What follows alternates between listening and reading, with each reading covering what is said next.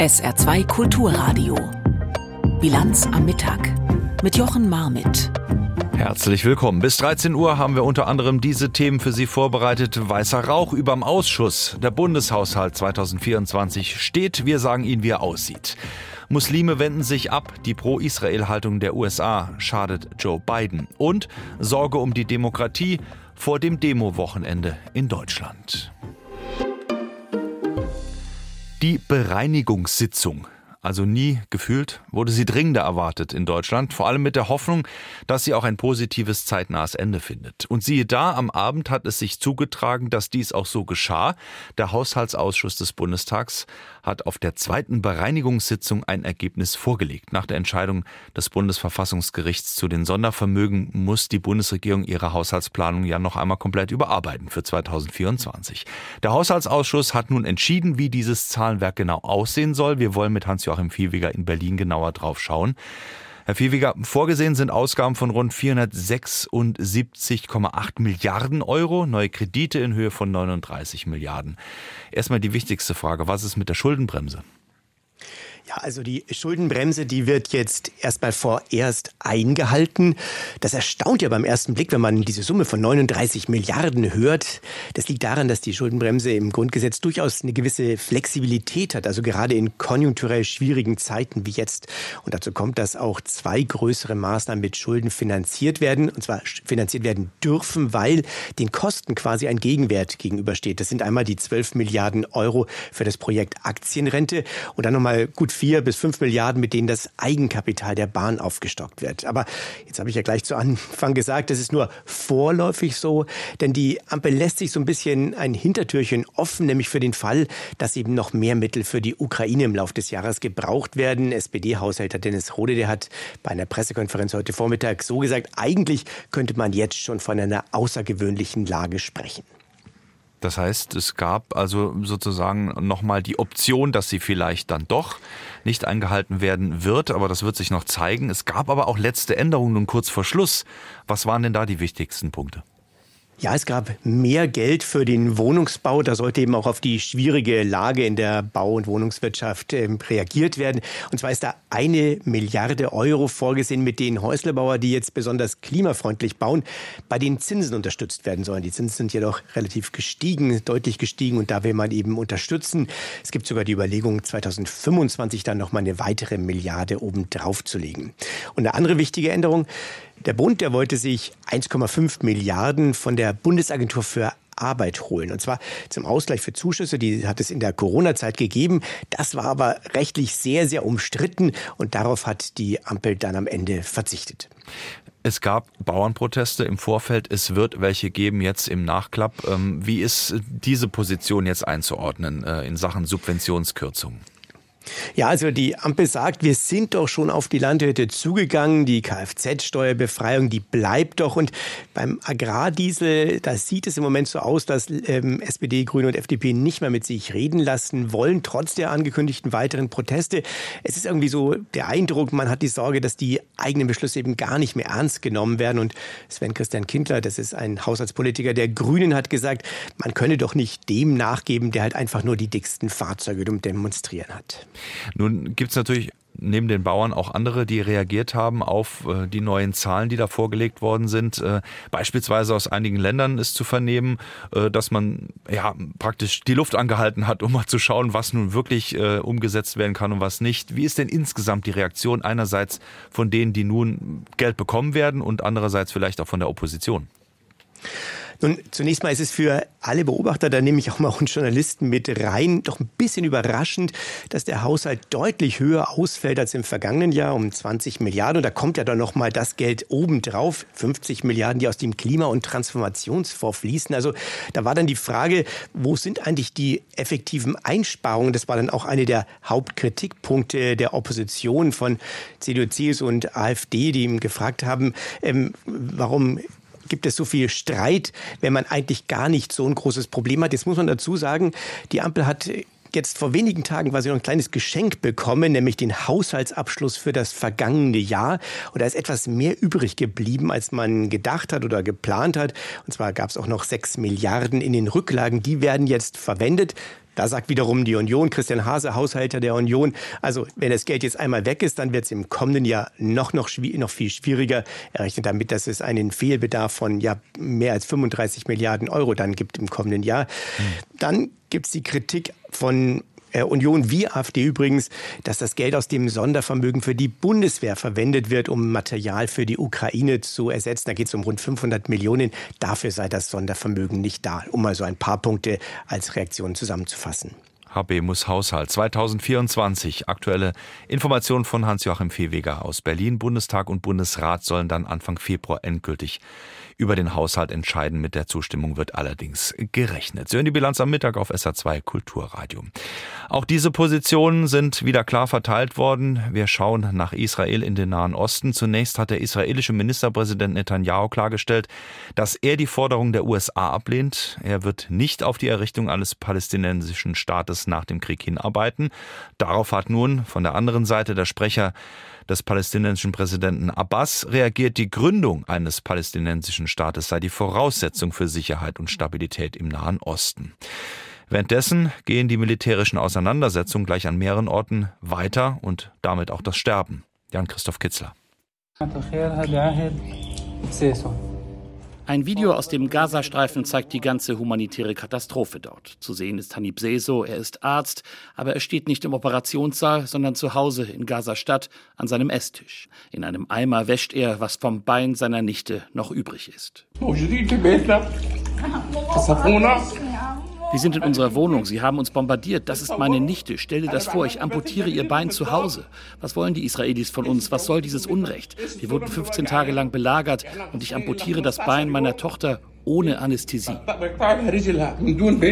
Solche Operationen finden nach den Berichten von Hilfsorganisationen inzwischen täglich im Gazastreifen statt. Es fehlt nicht nur an Betäubungsmitteln, sondern auch an anderem medizinischen Material.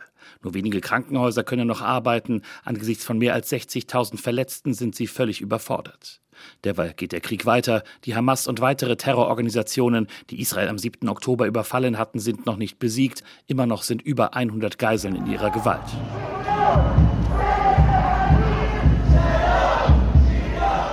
Doch es gibt inzwischen auch in Israel immer mehr Stimmen, die den Krieg im Gazastreifen kritisch sehen. Viele sind es zwar noch nicht. Gestern Abend waren etwas mehr als 2000 Menschen in Tel Aviv zusammengekommen. Auch Sally Abed, Mitgründerin von Standing Together, einer Organisation, die sich für gleiche Rechte von Juden und Palästinensern einsetzt. Wie viele Menschen sollen noch sterben, bis wir verstehen, dass dies nicht der Weg ist, Sicherheit zu bekommen? Wie viele Häuser sollen noch zerstört werden? Wie viele Träume sollen noch zerfließen, bis wir verstehen, dass es keine Hoffnung auf dieser Seite des Sounds geben wird, wenn es keine Hoffnung auf der anderen Seite gibt? Und es gibt einen Verdacht, nämlich den, dass Ministerpräsident Netanyahu kein Interesse daran hat, diesen Krieg schnell zu beenden, damit er im Amt bleiben kann. Auch Gadi Eisenkot kann diesen Verdacht nicht ausräumen. Immerhin war er mal Generalstabschef und ist jetzt Teil des Kriegs Bundeskabinetts. Im Channel 12 wird er von der Moderatorin gefragt, ob er sich ganz sicher sei, dass Netanyahu nicht auf einen so lange wie möglich andauernden Krieg hinarbeite. Eisenkot, der in diesem Krieg schon einen Sohn verloren hat, macht eine sehr lange Pause und sagt dann, ich hoffe nicht. Und dann sagt er noch, dass er sich für baldige Neuwahlen ausspricht, denn die Regierung von Netanyahu sei gescheitert, es gebe kein Vertrauen. Und tatsächlich scheint auch Benjamin Netanyahu längst schon wieder im Kampagnenmodus zu sein. Gestern bei einer Pressekonferenz sprach er nicht davon, wie die Zukunft des Gazastreifens konkret aussehen soll. Dafür sagte er sehr deutlich, was er nicht will nämlich einen palästinensischen Staat. Schritte dorthin fordern unter anderem die USA, Israels wichtigster Partner, und gerade erst war durchgesickert, dass Washington offenbar schon für die Zeit nach Netanyahu plant. Doch der will vor allem innenpolitisch punkten, um im Amt zu bleiben. Die, die über die Zeit nach Netanyahu sprechen, sprechen tatsächlich über die Errichtung eines palästinensischen Staates mit der palästinensischen Autonomiebehörde. Das ist es, was sie sagen. Ich will euch klar sagen, heute ist nicht der Tag nach Netanyahu. 30 Jahre lang war ich sehr klar und ich sage etwas Einfaches. In diesem Konflikt geht es nicht um die Abwesenheit eines Staates, eines palästinensischen Staates, sondern es geht um die Existenz eines Staates, des jüdischen Staates. Fest steht nur, dass noch kein Ende in diesem Krieg in Sicht ist. Das sind schlechte Nachrichten für die leidende Bevölkerung im Gazastreifen und auch für viele Israelis, die endlich zurück wollen zur Normalität. pro-Palästina. Diese Haltung führt uns nach Indonesien. Seit Jahren ist das ein Hauptanliegen der indonesischen Muslime. Während sie auch keinen Hehl aus ihrer Anti-Israel-Haltung machen, unterstützen sie immer stärker ihre Glaubensbrüder auch in Gaza, aktuell mit Hilfslieferungen, die vor allen Dingen aus privaten Spenden finanziert werden.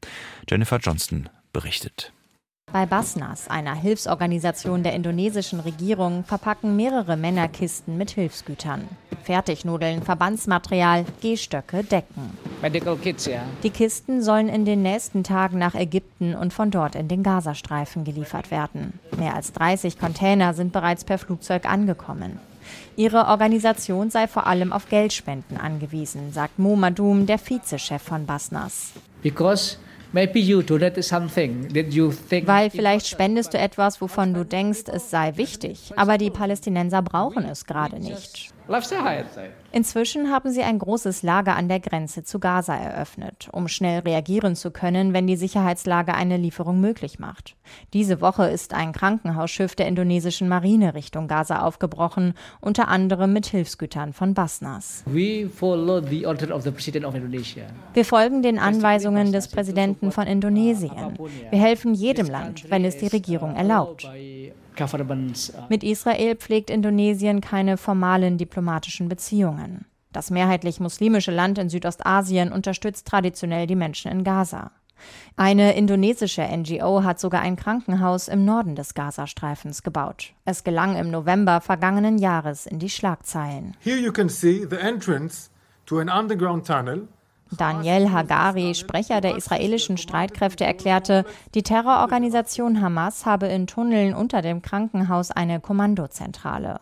Er zeigte Fotos zum Beweis. Die Tunnel seien vor dem Bau des Krankenhauses 2010 entstanden. Die indonesische Regierung erklärt, das Krankenhaus diene ausschließlich humanitären Zwecken. Gebaut hat das Krankenhaus die indonesische Nichtregierungsorganisation Mercy. Beim Bau des Krankenhauses hätten sie keine Tunnel entdeckt, sagt Arif Rahman, Mitglied des Präsidiums. Es gebe dort nur normale Abwasserschächte, noch gebaut von den Israelis. Er zeigt auf ein Modell des Krankenhauses, das im Eingangsbereich seines Büros in Jakarta steht. Die Bilder, die das israelische Militär zum Beweis für die Tunnel gezeigt hat, seien nicht von ihrem Krankenhaus. Wir haben dieses Krankenhaus Tag für Tag gebaut, Stein um Stein, Schicht für Schicht. Wir kennen dieses Krankenhaus wie unsere Westentasche. 2016 ging es in Betrieb, gebaut und finanziert von Indonesien, verwaltet von den Palästinensern mit lokalen Ärzten und Pflegekräften. Rund 1000 Menschen suchten dort während der Kämpfe Schutz. Nach israelischem Raketenbeschuss und der Evakuierung in den Süden stehe das Krankenhaus nun leer. Der Radiologe Arif zeigt Videos und Fotos auf seinem Handy. Uh, Beim Beschuss des Parkplatzes sei einer ihrer lokalen Helfer gestorben. Uh, Besonders die Operationssäle, die Leichenhalle und das Generatorhäuschen seien schwer beschädigt worden. Nach Ende des Krieges will die Organisation Mercy das Krankenhaus wieder aufbauen, mit Hilfe von Spenden der indonesischen Bevölkerung. US-Präsident Joe Biden, der hatte sich nach dem Überfall der Hamas ganz klar auf die Seite Israels gestellt. Doch die Strategen der Demokratischen Partei, die sind jetzt besorgt in den USA. Im wichtigen Swing State Michigan beispielsweise. Da droht Biden gegen Trump zu verlieren. Das liegt auch daran, dass die starke muslimische Community dort sich vom Demokraten abwendet. Aus Dearborn in Michigan berichtet Katrin Brandt. Hamza Nasser muss nicht lange nachdenken. Dearborn, is no longer Dearborn, sagt er, wird nicht mehr für einen Kandidaten der Demokraten stimmen, wegen dem, was in den Palästinensergebieten passiert. Hamza, Ende 30, betreibt ein Café im Osten von Dearborn, Michigan. Es ist ein später Vormittag im Januar, draußen regnet es in Strömen. Langsam füllt sich das Café, ein heller Raum mit viel Holz und großen Fenstern. Es kommen Frauen mit und ohne Kopftuch, Männer allen Alters. Man spricht Englisch und Arabisch. Es riecht verlockend. Aber Hamza will über Politik reden. What's going on in Palestine is affected was in den Palästinensergebieten passiere, betreffe hier alle, sagt er. Es tue weh, wenn Verwandte der Nachbarn tausende Kilometer entfernt getötet würden. Heute würden sie hier Trump vorziehen, sagt Hamza. Vier Jahre unter Trump, das habe Wohlstand bedeutet, Frieden, keinen Krieg und jeder habe Geld verdient. It was prosperous. It was peace. There was no war, and I think everybody made money. Dearborn ist eine Industriestadt direkt neben Detroit in Michigan. Ford hat hier sein Hauptquartier. Hier wird der neue elektrische Pickup F-150 Lightning produziert. Mehr als die Hälfte der rund 100.000 Einwohner sind Muslime, die meisten von ihnen arabisch-amerikanischer Herkunft. Bisher haben sie verlässlich, mehrheitlich demokratisch gewählt. Donald Trump, der mit antimuslimischen Parolen Wahlkampf gemacht hat, war 2016 und 2020 weit abgeschlagen. Doch Dearborn ist kein Selbstläufer mehr für Biden. Wenn Joe Biden die Stimmen der Menschen in Dearborn und den USA gewinnen will, müssen die Menschen ihn fragen, was er tun will, um sich ihre Stimme zu verdienen. Sagt Abdullah Hamud und klingt ziemlich bitter. Hamud, 33 Jahre alt, ist der erste muslimische Bürgermeister von Dearborn, ein Demokrat mit libanesischen Wurzeln. Aus seiner Perspektive war der Überfall der Hamas auf Israel die Folge jahrzehntelanger Unterdrückung. Die Bombardierung des Gazastreifens betrachtet er als Versuch, das palästinensische Volk auszulöschen. Dass Biden die israelische Seite unterstützt, macht Hamud wütend. Für uns ist das eine sehr persönliche Sache, zu sehen, was im Ausland passiert und die Stille unserer Politiker zu hören, die sich weigern zu handeln. Dass es im Selbstinteresse der Muslime sei, Biden zu wählen und nicht Trump, lässt der junge Bürgermeister nicht gelten. Die Frage nach dem kleineren Übel ergebe keinen Sinn mehr. No longer is the lesser of two evils um, the viable question uh, to be asked. Joe Biden hat den umkämpften Staat Michigan 2020 nur knapp gewonnen. Ohne die Stimmen der Muslime von Dearborn könnte er ihn ganz verlieren und damit womöglich die Präsidentschaft. Gibt es Bewegung im Tarifstreit der Deutschen Bahn mit der GDL? Es gibt zumindest ein neues Angebot. Ein Thema gleich hier in der Bilanz am Mittag auf SH2 Kulturradio nach weiteren Nachrichten des Tages. Die hat Katrin Aue. Die Diskussion um die Lieferung von Taurus-Marschflugkörpern an die Ukraine geht in der Ampelkoalition weiter. Der SPD-Verteidigungspolitiker Arlt hat eine Lieferung abgelehnt, weil er die Verteidigungsfähigkeit Deutschlands in Gefahr sieht. Er sagte im Deutschlandfunk, die Bundeswehr habe selbst zu wenige der Flugkörper. Würde man einen Teil des vorhandenen Materials weggeben, ließen sich die Produktionskapazitäten nicht schnell genug erhöhen, um rechtzeitig für Ersatz zu sorgen. Bundeslandwirtschaftsminister Özdemir hat gestern Abend in Berlin die Agrarmesse Grüne Woche eröffnet. Der grünen Politiker lobte in seiner Rede die Landwirtschaft als wichtigen Teil der ländlichen Gemeinschaft. Heute hat die Grüne Woche für Besucher geöffnet. Bis zum Sonntag kommender Woche präsentieren sich etwa 1400 Aussteller aus 60 Ländern. Beschäftigte von Jugendämtern sehen den Kinderschutz in Deutschland in Gefahr, weil Personal in der Jugendhilfe fehlt. Darauf macht die Bundesarbeitsgemeinschaft Allgemeiner Sozialer Dienst ASD aufmerksam. Sie ist in den Jugendämtern unter anderem für die Betreuung belasteter Familien zuständig. Laut ASD müssen manche Kollegen schon zum Berufsstart bis zu 80 Familien betreuen. Die Bundesarbeitsgemeinschaft wirft der Bundesregierung vor, nicht auf ihre Sorgen einzugehen. Der Aachener Karlspreis geht dieses Jahr an Pinchas Goldschmidt. Der Präsident der Europäischen Rabbinerkonferenz erhält ihn gemeinsam mit den jüdischen Gemeinschaften in Europa, teilte das Kuratorium des Internationalen Karlspreises mit. Mit dem Preis werden seit 1950 Persönlichkeiten oder Institutionen ausgezeichnet, die sich um Europa und die europäische Einigung verdient gemacht haben. Da war doch noch was offen. Sie erinnern sich vielleicht noch an den letzten Bahnstreik, ist gerade mal eine Woche her. Noch offen war, welches Angebot macht die Deutsche Bahn der Lokführergewerkschaft GDL. Seit heute früh gibt es nun ein neues Angebot. Anna Korves. Dem neuen Angebot zufolge hätten Lokführer und das Zugpersonal die Wahl, ob sie ihre Arbeitszeit ab Januar 2026 um eine Stunde auf 37 Stunden pro Woche reduzieren wollen bei gleichem Lohn. Oder ob sie auf die Reduktion verzichten, stattdessen 2,7 Prozent mehr Geld erhalten. Zusätzlich erhielten alle Beschäftigten eine Lohnerhöhung von rund 10 Prozent. Bahnpersonalvorstand Seiler sagte, mit diesem Wahlmodell komme man der GDL weit entgegen. Die Gewerkschaft fordert für Personal im Schichtdienst eine Arbeitszeitverkürzung auf 35 Wochenstunden bei vollem Lohn. Bahnvorstand Seiler forderte die GDL erneut dazu auf, zu verhandeln, statt zu streiken. Die Tarifgespräche liegen derzeit auf Eis. Eine Schlichtung hat die GDL abgelehnt. Es wird also erwartet von der Bahn, dass die GDL nun an den Verhandlungstisch zurückkehrt. Eine Reaktion auf das neue Angebot hat es bislang noch nicht gegeben. Damit zum Shootingstar der Bundesregierung, der ist Boris Pistorius. Der wurde heute auf den Tag genau zum Bundesverteidigungsminister ernannt vor einem Jahr. Seine Vorgängerin hieß übrigens Christine Lambrecht. Skandale sind Pistorius Sache nicht, ganz im Gegenteil. Skandalfreie Amtsführung bislang plus eine schwierige Aufgabe, nämlich 100 Milliarden Sondervermögen schnell und sinnvoll ausgeben. Das kommt bislang gut an, bei fast allen. Mario Kubina. Das erste Amtsjahr hat Boris Pistorius hinter sich. Zeit für ein Zwischenzeugnis. Ich würde ihm eine glatte 2 geben. Sehr gut. Ich würde mal sagen, eine 2 plus. Eine Note, von der ich lebenslang in der Schule geträumt habe. Betragen und Stil gut, Ausführungen und Liefern mangelhaft 5. Sagt der Oppositionspolitiker Florian Hahn von der CSU. Sarah Nanni von den Grünen, die FDP-Abgeordnete Marie-Agnes Strack-Zimmermann und Carlo Massala von der Bundeswehr-Uni in München kommen zu einem anderen Ergebnis.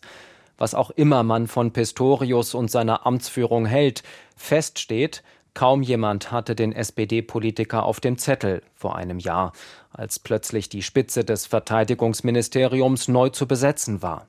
Seine Parteifreundin Christine Lamprecht hatte nach einer Reihe von Pannen hingeworfen. Und Pistorius selbst hat wohl gar nicht damit gerechnet, zum Zug zu kommen. Dann aber ein Anruf vom Kanzler. Sehr überraschend. Sei das gewesen, erinnert sich Pistorius später. Ich musste nicht lange überlegen, das ist ein, eine so ehrenvolle, verantwortungsvolle Aufgabe, der ich mich niemals hätte entziehen wollen. Also legt er los. Pistorius ist erst ein paar Stunden im Amt, da empfängt er den US-amerikanischen Verteidigungsminister in Berlin. Einen Tag später geht es nach Rammstein in Rheinland-Pfalz zum Treffen der Ukraine-Unterstützer. Seine ersten Schritte auf internationalem Parkett. Vor seiner Zeit in Berlin war Pistorius Innenminister in Niedersachsen. In seinem neuen Amt sucht er den Kontakt zu den Soldatinnen und Soldaten. Als sich die Bundesregierung zur Lieferung von Kampfpanzern für die Ukraine durchringt, besucht Pistorius eine Kaserne in Nordrhein-Westfalen und spricht mit den Bundeswehrkräften, deren Einheit die Leopard 2 Panzer abgibt. Ihm sei wichtig gewesen, dass sie davon nicht nur über die Medien oder auf dem Dienstweg erfahren, sondern eben auch von ihrem Minister. Ein Kümmerer will er sein, ein Ohr für die Truppe haben.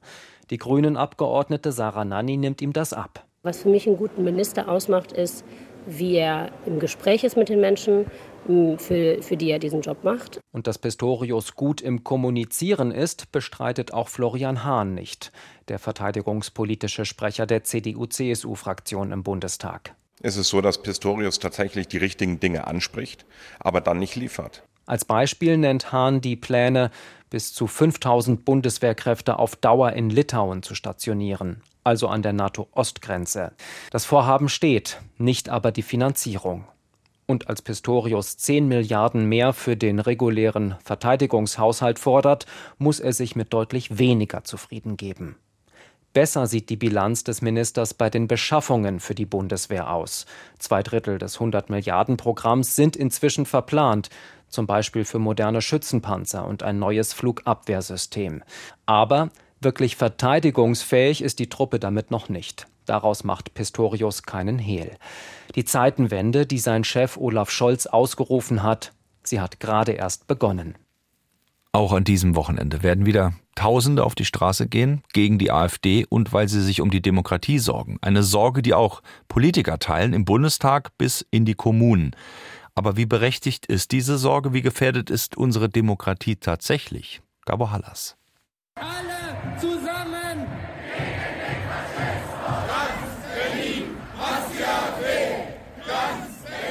Berlin, Leipzig, Potsdam, Köln. Zehntausende demonstrieren gegen die AfD. Man fühlt sich so hilflos. Weißt du, wir, ne, ich bin jetzt 50 Jahre in der Schule, zweimal hat man das Dritte Reich durchgenommen. Trotzdem ist es, glaube ich, wichtiger, dass man hier Stellung bezieht und dass man sich eben nicht verängstigen lässt. Wenn ich nicht auf die Straße gehe, fühle ich mich nicht wohl. Ich habe richtig Sorgen und Angst, auch um unsere Republik. Zu zeigen, es gibt halt auch die anderen. Und die sind ganz ja. breit. Die kommen von sonst woher. Viele sind aufgewühlt. Der Grund einer Recherche von Korrektiv über Kontakte der AfD zu Rechtsextremisten und über geheime Pläne, Millionen Menschen auszuweisen. Menschen mit ausländischen Wurzeln, auch wenn sie einen deutschen Pass haben. Die AfD spielt die Vorwürfe herunter, sieht sich als Opfer und als die Partei, die den Rechtsstaat verteidigt. Im Bundestag greift Bernd Baumann die anderen Parteien an. Die Wähler strafen sie ab mit einer Urgewalt, die in der Geschichte der Bundesrepublik einmalig ist. Panik macht sich breit. Man kann ihre Angst geradezu riechen. Auch im Parlament sorgen sich immer mehr um die Demokratie. Britta Hasselmann, Fraktionschefin der Grünen, spricht von Wachrütteln auf der Straße und im Parlament. Ich glaube, dass alle demokratischen Kräfte, egal ob in der Regierung oder Opposition, gefordert sind, in so einer Situation zusammenzustehen gegen Feinde der Demokratie. Und die gibt es, darüber kann niemand hinwegsehen. Es ist auch Schluss jetzt mit der Verharmlosung, Banalisierung. Günter Krings ist der rechtspolitische Sprecher der Unionsfraktion. Die Sorgen kann er verstehen. Kritik an der Politik sei in Ordnung, aber wenn es gegen die Demokratie geht, sollte offen widersprochen werden. Das fängt, glaube ich, im Familien- und Bekanntenkreis auf dem Arbeitsplatz an, dass man, wenn jemand Politik kritisiert, ja, darüber können wir reden, aber wenn er dann sozusagen die Institutionen schon in Frage stellt, dass man dann auch entgegentritt. Von Berlin nach Freiberg sind es keine 250 Kilometer. Doch Sachsen, wo die AfD besonders stark ist, ist weit weg von Berlin. In Freiberg sitzt der parteilose Landrat Dirk Neubauer, einer, der immer auch Optimismus verbreitet hat, aber in diesen Tagen klingt er skeptischer. Panik ist kein guter Ratgeber, aber die Sorge ist groß, das muss man einfach sagen. Wenn man sich die Entwicklung der letzten Monate ansieht, wie Diskurs stirbt, wie Austausch stirbt, wie der Kompromiss stirbt, dann kann einem schon bange werden. Ja. Neubauer macht sich Sorgen. Denn im Herbst wird in Sachsen gewählt. Die AfD könnte stärkste Kraft werden, auch weil ländliche Regionen in Berlin oft vergessen sind. Die AfD jetzt zu verbieten, davon hält er gar nichts. Er fordert eine Vision, eine Idee, um Probleme vor Ort besser zu lösen. Ich weiß nicht, wovor wir Angst haben. Das ist, aber wenn wir so weitermachen, das weiß ich, dann geht es schief. Das kann jetzt niemanden überraschen, dass irgendwann der Punkt kommt, wo es vielleicht rutscht. Und hier rutscht gerade was. Im September wird in Sachsen, Thüringen und Brandenburg gewählt. Und nicht zuletzt auch um diesem Rutschen etwas entgegenzusetzen, wurde auch in Saarbrücken für Sonntag ab 14 Uhr eine Versammlung unter folgendem Motto angemeldet gegen Faschismus, Populismus und Rechts. 14 Uhr am Sonntag auf dem Landwehrplatz in Saarbrücken. Damit kommen wir zu dem Wetter für heute. Freitag haben wir und an diesem Nachmittag, ja, meist eigentlich Sonne nicht zu sehen. Eher kompaktere Wolken, hier und da noch ein bisschen Nebel. Es bleibt aber trocken. Temperaturen bei plus ein bis minus vier Grad.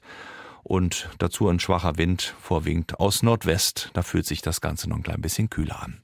Soweit die Bilanz am Mittag hier auf SA2 Kulturradio. Am Mikrofon war Jochen Marmit. Ich danke Ihnen fürs Zuhören. Jetzt gibt's die internationale Presse. SR2 Kulturradio. Auslandspresseschau. Die britische Times kommentiert die militärischen Spannungen zwischen dem Iran und Pakistan. Weder Teheran noch Islamabad brauchen einen neuen Feind, der ihre bereits beachtliche Reihe regionaler Rivalen ergänzt. So wie der Iran versucht, gegen Israel und dessen Schutzmacht USA im Westen vorzugehen, muss sich Pakistan vor einer Bedrohung im Osten durch Indien schützen, seinem weitaus bevölkerungsreicheren Gegenspieler. Angesichts dieser strategischen Prioritäten dürften die alarmierenden Zusammenstöße zwischen den beiden Ländern in dieser Woche eine Ausnahmeerscheinung bleiben. Sie zeigen allerdings, wie sich die Gewalt in einer Region entfalten kann, deren Konfliktpotenzial durch den terroristischen Angriff auf Israel am 7. Oktober noch größer geworden ist. Der Standard aus Österreich schreibt, beim Weltwirtschaftsforum in Davos treffen Pakistans Premier und Irans Außenminister aufeinander und nur wenige Stunden später schießt der Iran Raketen auf Pakistan ab. Einen Tag später folgt der pakistanische Gegenschlag. Dabei hatten sich die schwierigen Beziehungen der beiden Staaten zuletzt eher gebessert. Man bemühte sich um den Handel und sogar um militärische Kooperation im Persischen Golf. Die Spannungen an der iranisch-pakistanischen Grenze sind nicht neu. Da ein neuer offener Konflikt jedoch strategisch für keinen der beiden Staaten Sinn macht, besteht die Hoffnung, dass Teheran und Islamabad zum Management des Konflikts zurückkehren. Der Blick der internationalen Presse geht auch nach Deutschland. Die schwedische Zeitung Dagens Industrie sieht das Land in der Krise. Es herrscht eine allgemeine Unzufriedenheit in Deutschland. Was dabei Anlass zu berechtigter Sorge gibt, ist die Art und Weise, wie die rechtsextreme Partei AfD die Unzufriedenheit ausnutzt. Die Demonstrationen der Bauern in Berlin passen leider gut in das Narrativ der Partei. Es wird mit großen Erfolgen der AfD bei Landtagswahlen im Herbst gerechnet. Die Proteste in Deutschland handeln von der gleichen Unzufriedenheit mit der Klimapolitik, die auch in mehreren anderen Ländern herrscht. Die Bundesregierung will die Deutschen dazu bringen, schnell von Öl und Gas auf erneuerbare Energien umzusteigen. Doch der Übergang ist schmerzhaft und teuer, was die Koalition in ein peinliches Haushaltsschlamassel gebracht hat. Das waren Auszüge aus Kommentaren der internationalen Presse, zusammengestellt von Astrid